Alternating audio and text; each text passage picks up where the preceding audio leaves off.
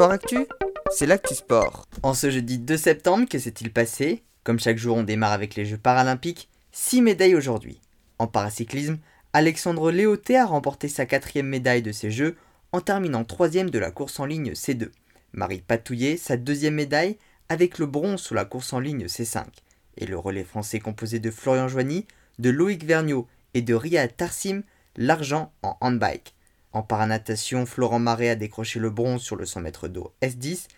Et enfin, en paraathlétisme, Pierre Ferbanc a terminé troisième du 800 mètres fauteuil et Timothée Adolphe, surnommé le Guépard Blanc, a enfin décroché la breloque, l'argent sur le 100 mètres T11, guidé par Bruno Naprix. En football, l'équipe de France masculine a mal débuté sa rentrée et a été accrochée un partout face à la Bosnie-Herzégovine en match éliminatoire de la Coupe du Monde 2022 avec un but de Antoine Griezmann côté français. Les Bleus restent tout de même leaders de leur groupe D avec 4 points d'avance sur l'Ukraine.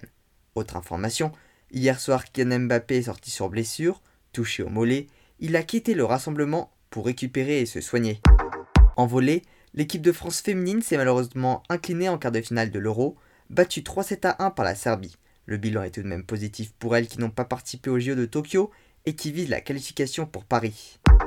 En tennis, début du deuxième tour de l'US Open, impacté par la tempête Ida qui a infiltré certains cours pourtant protégés par un toit et qui a inondé le parking. Arthur Rinderknecht et Adrien Manarino se sont fait éliminer chez les hommes, tout comme Caroline Garcia chez les dames.